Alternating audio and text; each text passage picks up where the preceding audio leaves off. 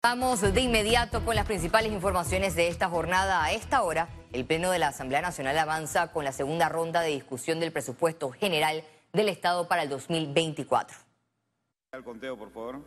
El segundo debate del presupuesto general del Estado inició con choques entre los diputados Benicio Robinson y Juan Diego Vázquez. Este último fue el promotor de una iniciativa que no prosperó, la cual consistía en una votación más transparente por partidas que se asignan a las entidades que el presupuesto en alguno de sus muchos componentes no está bien construido, no debe, repito, no debe afectar el 7% a la educación que esta bancada al menos aprobó, ni mucho menos afectar el desarrollo del funcionamiento e inversión del Instituto Oncológico Nacional. Aquí hoy se va a saber la verdad, que hablen la verdad del presupuesto. Vamos a un debate del presupuesto, no vamos a la politiquería barata que algunos colegas y especialmente de San Miguelito, porque si quieres demostrar hombría, lo vamos a demostrar tú y yo, pero no vas a demostrar hombría hablándole mentira al pueblo. En el debate se presentó un informe de minoría de la bancada panameñista, pero fue rechazado con 34 votos en contra, 13 a favor y una abstención. Quienes firmamos el presente informe de minoría consideramos que el proyecto de presupuesto ajustado no cumple con los parámetros de un presupuesto dirigido a sanear las finanzas públicas. El ministro de Economía y Finanzas, Héctor Alexander, salió en defensa de los más de 30 mil millones de dólares que contempla el presupuesto general del Estado. Nosotros comparamos el año en que subió al máximo el, el nivel de subsidio durante la pandemia, casualmente, que era 2.800 millones para el presupuesto 2024 nosotros tenemos ya mil millones menos en subsidio que nosotros hemos estado reduciendo aquí. No estoy de acuerdo que se haya eliminado el vale digital, porque los que vivimos en comunidades y visitamos las áreas rurales y hasta las áreas urbanas, hay muchas familias que no tienen ingreso con relación a los últimos escándalos del gobierno, la ministra de Educación Maruja Gorday de Villalobos señaló que para enero de 2024 deben tener listo un nuevo reglamento de pago de becas y auxilios económicos. Félix Antonio Chávez, Econius. En espacios alquilados y obviamente... Ante el aumento de casos de COVID-19, especialistas recomiendan a la población contar con su esquema de vacunación completo con el fin de evitar complicaciones. Lo importante es tener el esquema actualizado, porque las personas de riesgo, aunque estén vacunadas, pueden llevarlos al, el virus lo puede llevar a cuidados intensivos e incluso puede morir. Pero ahora, además de la vacunación, tenemos medicamentos antivirales efectivos. Hay un medicamento que se llama Paxlovid, que es oral y que una persona bien vacunada y con Paxlovid no tiene por qué morir. Pero primero tiene que estar bien vacunada y segundo eh, el medicamento tiene que ser dado en los primeros cinco días de enfermedad, tempranamente, ¿no? Desciende de forma gradual la cifra de personas que han transitado por la selva del Darién, informó la, el Servicio Nacional de Migración. Según estadísticas de la institución, en lo que va de mes de diciembre, cerca de 22 mil personas han cruzado la peligrosa selva del Dariene en comparación con el mes de agosto, que se reportaron más de 80 mil migrantes y en septiembre más de 75 mil. Sin importar dónde estés, Trifte Panamá está siempre cerca de ti, con 11 sucursales en todo el país. Para reservaciones, visítalos en panamatrifte.com. Presenta Economía. Economistas y empresarios proyectan recesión económica en el 2024 y un primer semestre complicado en Panamá. El Ministerio de Economía y Finanzas proyecta un crecimiento económico para 2024 en Panamá de 2.5%. Sin embargo, analistas prevén que será menor y les preocupa el abultado presupuesto general del Estado para el próximo año. Si el país va a crecer entre 0 y 1,5% el próximo año, no podemos aumentar los gastos 6%. Eso de salida te está diciendo que vamos a tener un déficit por arriba de lo esperado el próximo año. Vamos a perder el, aporte de la mina, que es 4, como 4,5% de la, de la economía total de Panamá.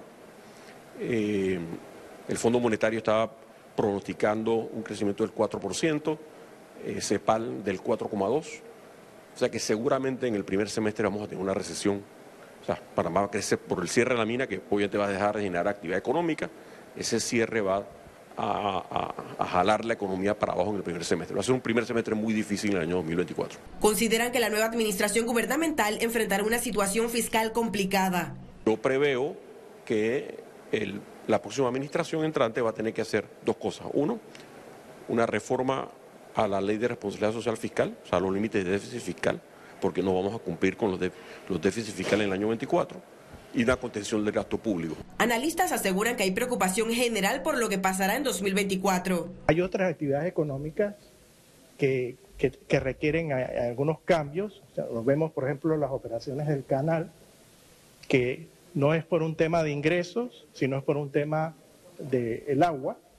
Ahí hay decisiones estratégicas que el país tiene que tomar. Tratar de no contratar más deuda y ser racionales para no aumentar el servicio de deuda para el próximo quinquenio. La importancia que tiene la competitividad del Canal de Panamá en este momento requiere que no dejemos esto para el mes de julio, sino que abordemos este tema con responsabilidad. Igualmente pienso que tenemos que eh, hablar del tema del cierre de la mina, cómo va a ser ese plan de cierre, quién lo va a hacer. También apuestan por la eliminación de instituciones.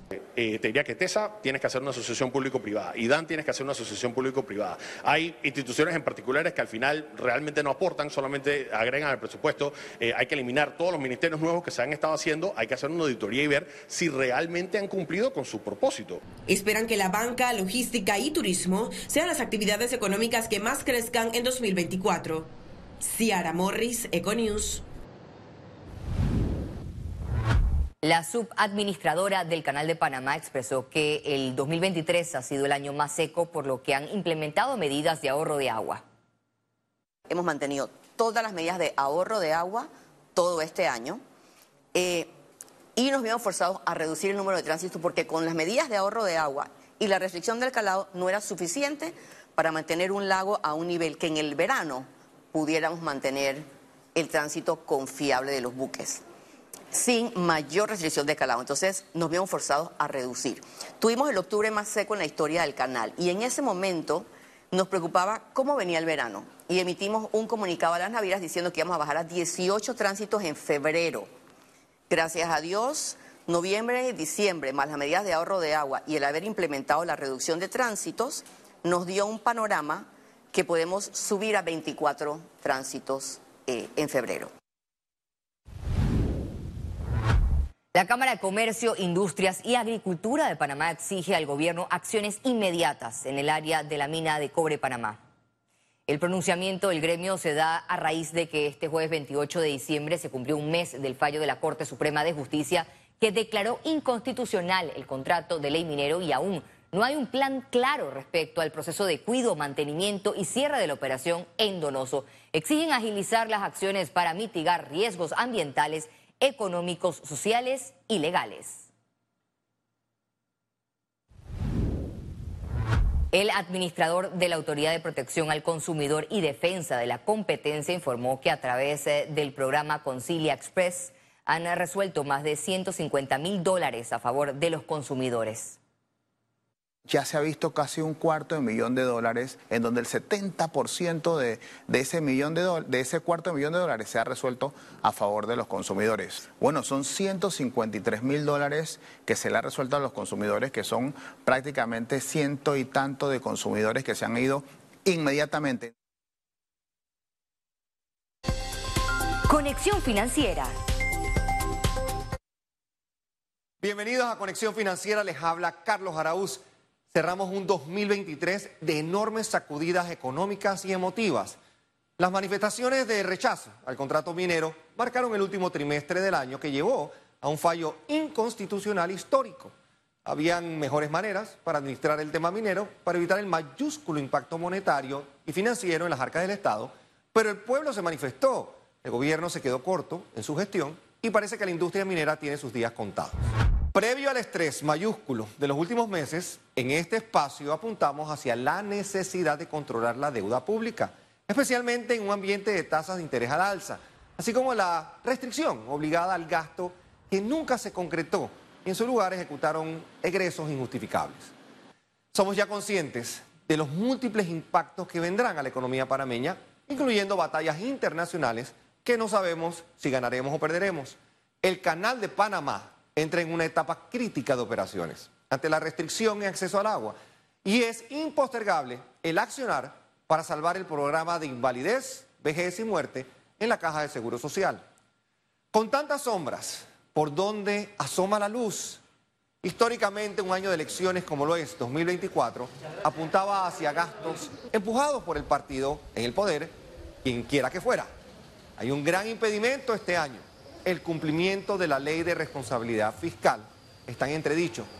La esperanza en 2024 está en sectores que la nueva administración que entrará a regentar la cosa pública el 1 de julio entienda como vitales para que se dé un dinamismo diferente.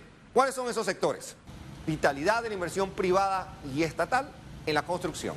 Solo en plena colaboración y desarrollo de confianza que pueda consolidar nuestra maltratada cohesión social, podremos mirar hacia adelante con más determinación y con la claridad que se necesita para alcanzar el país que todos queremos.